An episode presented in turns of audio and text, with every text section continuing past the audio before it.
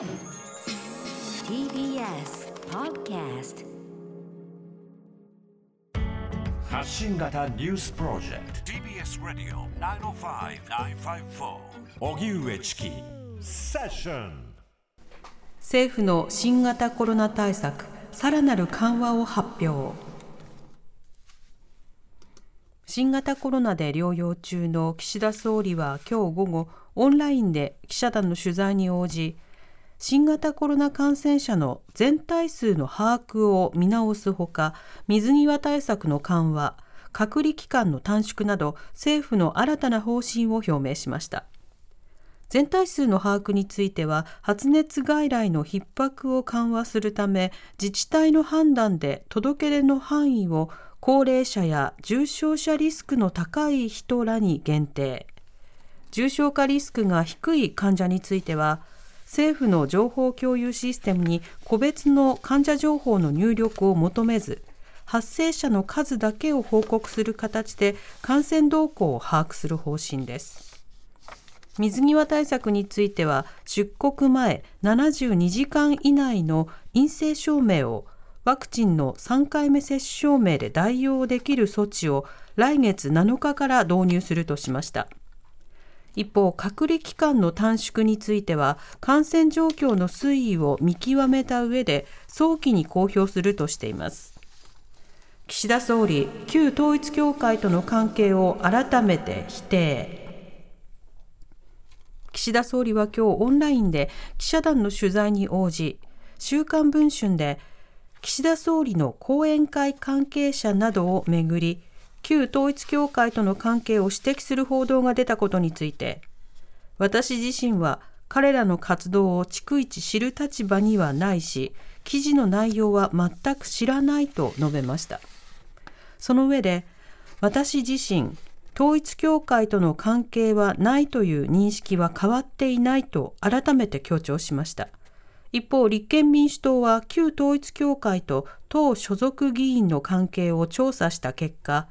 新たに枝野前代表ら7人が教団側と接点を持っていたと公表しました。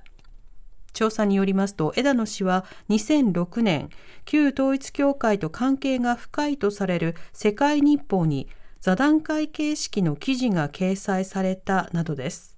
西村幹事長は昨日の記者会見で反省すべきことは言うまでもないと陳謝しました。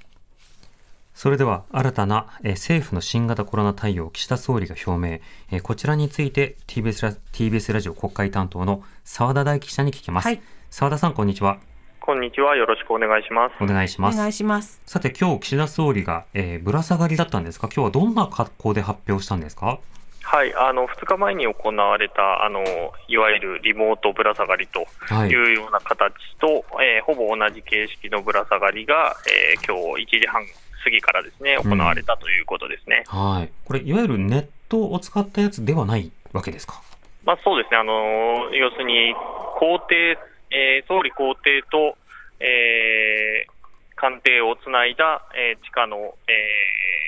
ーなんだろう、光ファイバーでつないだところの、えー回線で行われたうん。ものなので、外部のインターネットにつながってないので、なので、いわゆる Zoom の会議のように、えー複数の画面があって、そこから質問できるみたいな形ではないということですね。はい。だから記者たちは取材をしたければわざわざ行かなくてはいけないということになるわけですね。そうですね、現地の官邸のある部屋に行って、そこの会議室から質問するということになりました。まあ、金をかけた糸電話とかハイテクな糸電話っていうふうに僕は勝手に呼んでますけれども、はいはい。そこでの取材だったんですが、今日の会見の中身、まあ、会見じゃないな、ぶら下がりの中身というのはどうだったんですか？はい、あの新型コロナの対策の中で、まあ、患者が、えー感染者が増えているということで、そこの、えー、と今、えー感染症法上の2類に相当していて、これは全数、えー国に報告しなければいけないと。うん。いうルールになっています。で、それに関して、その医療機関及びその保健所が、えー業務が、えー過多になってしまって、はい。えーかえーその人たちがものすごく逼迫してしまうということになっている、だその煩雑な事務作業をどうやって減らすかということがずっと課題になってきたんだけれども、えーその地域によって、えーそこを、えー例えば今日に今日その岸田総理が言ったことについて言うと、えー、高齢者であったりとか、えー、重症化リスクの高い人だけを医療機関はもう、えー、報告してくれればいいですと。いうことを決めたということですね。ただし、あくまでもこれは各自治体に任せなので、えー、えー、やる、やらないというのは、その自治体の判断に委ねられているということですね。うんまあ、またあの出入国、そして隔離期間など、いろいろ記者とのやり取りもありまして、まあ、その後に、えー、メディアからは旧統一教会との関係について質問が飛びました。まずは共同通信記者の質問と、それに対する岸田総理の回答です。共同通信の杉山です。話題変わりまして、はい、一部週刊誌で総理の後援会関係者などをめぐり、旧統一教会との関係を指摘する報道がありますが、把握されている事実関係のご説明をお願いします。また、本件以外に総理ご自身の旧統一教会との関係の有無についても教えてください。悪質商法などをめぐる被害者救済に向けた対策や、自民党としての対応で新たに検討しているものがあれば、合わせて教えてください。はい、えー、っと、えー、と 3, えー、3点ほどご質問いただいたと思いますが、あまずあの1点目の週刊誌の報道についてですが、まず、まあ、これまでも、え、申し上げている通り、私自身は、あこの知り得る限り、旧統一教会との関係はありません。一部、まあ、週刊誌で、私の支援者や、広島県の一部国会議員、地方議員が、旧統一教会と関係がある団体の役職にあった等の記事が、この掲載されましたが、あの、いずれも、いずれの方も、旧統一教会と少しでも関係がある団体に関連しているとの意識がなかったと聞いております。あの、何点か週刊誌の中でご指摘をいただいていますが、まず第一に、え私の、まあ熊本後援会会の会長である、え中山氏に、まあついては、まあご指摘の会議についても、まあ旧統一教会に関連しているという、まあ認識がなかった。えさらに同会議はすでにやめられたと、まあ聞いております。第2に、え全国、ま教育問題協議会への寄稿についてご指摘がありますが、同協議会の、ま理事長であります、え中尾氏が私の地元の支援者であるというつながりで対応したものであります。え中尾理事長は、同協議会は旧統一教会の関連団体ではないと言明をしておられます。第3に、広島県関係の議員についての、まあえー、ついても、えー、記事中に、まあ、記載されておりますが、えー、私自身は、まあ、彼らの活動を、逐一、まあ、知る立場にはあありませんし、まあ、記事の内容は、あの全く知らないことでありました。改めて、まあ、今回の記事を受けて、まあ、確認を、まあ、したところ、えー、議員らは、協議会やイベントが統一教会に関連したものであるとの認識などなく、えー、参加したものであり、えー、今後は旧統一教会との関係について誤解誤解を受けることがないよう、えー、点検を徹底して関係を断つということで、えー、ありました。えー、そして、えー、その、そうした取り組みの中で、えー、っと、22日の日に、まあ、葉梨法務大臣から、18日に開催した関係省庁連絡会議の結果を踏まえて、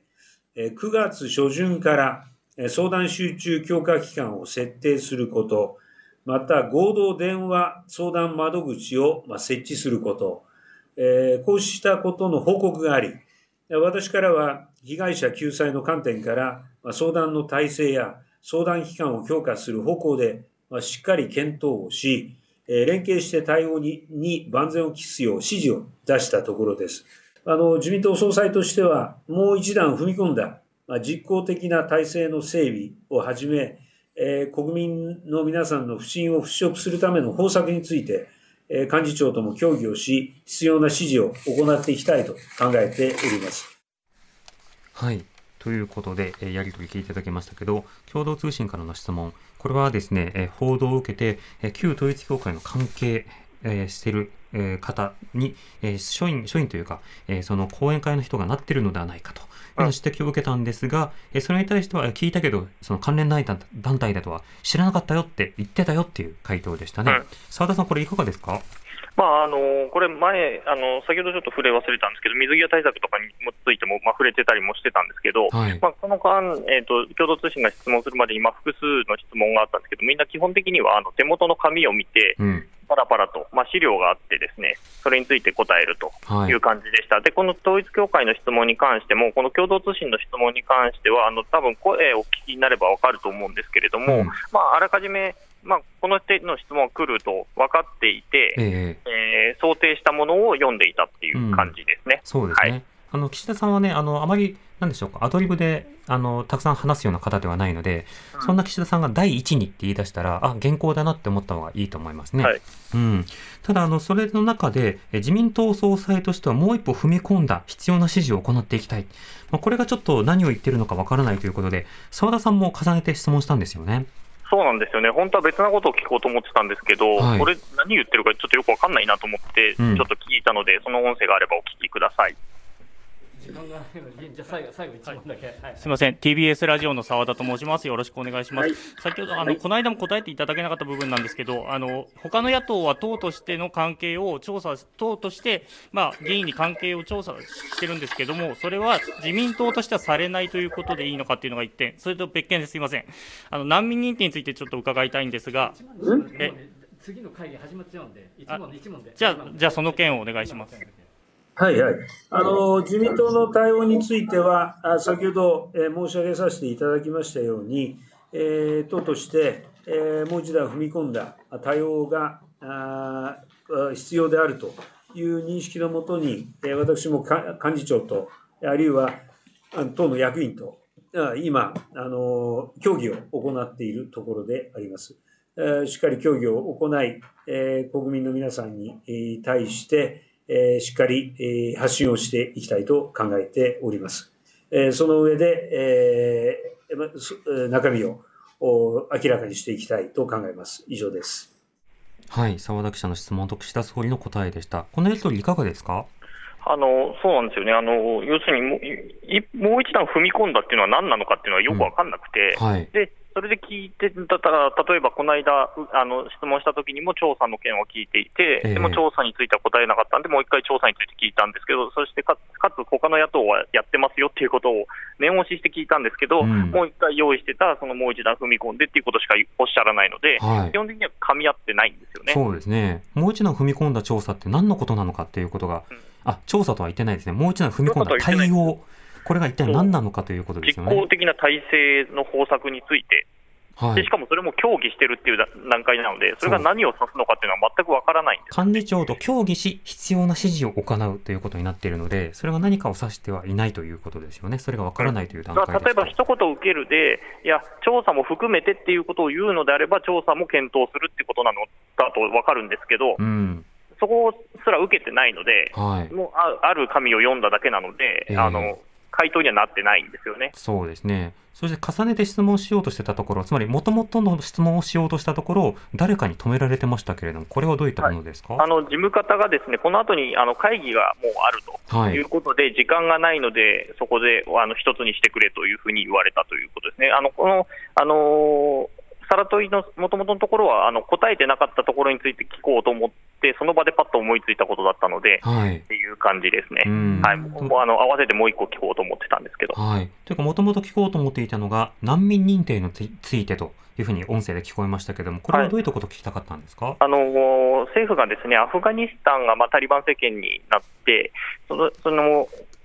日本大使館関係者のアフガニスタンの方々で、日本に来られている方々の難民認定をしたと。はいい。うことについて、あの支援体制をどうしていくのかということ、それからアフガニスタンだけではなくて、さまざまな地域で、えーまあ、難民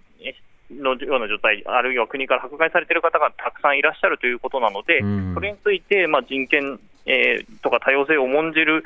国であると思われる日本は、この後どうされるのかと。もともと外務大臣もやられてた、えー岸田総理に伺いたいということを聞こうと思っていました。うんまた難民認定された、あるいはそのされてない人も多くいる中で、それまでのフォローアップも不十分だ、不十分ではないか、まあ、そうした論点もあるので、これぜひとも答えてほしい場面ではありました。まあ、なぜならあの国会がやってないので、聞く場面がないんですよね。ないんですよ。うんそうなんです。だからこういった時に記者が聞くしかないんです。でもそれについてもちょっと聞けなかったということで、これまた今回のような形式、そのリモートぶら下がりになるものは続くんですかね？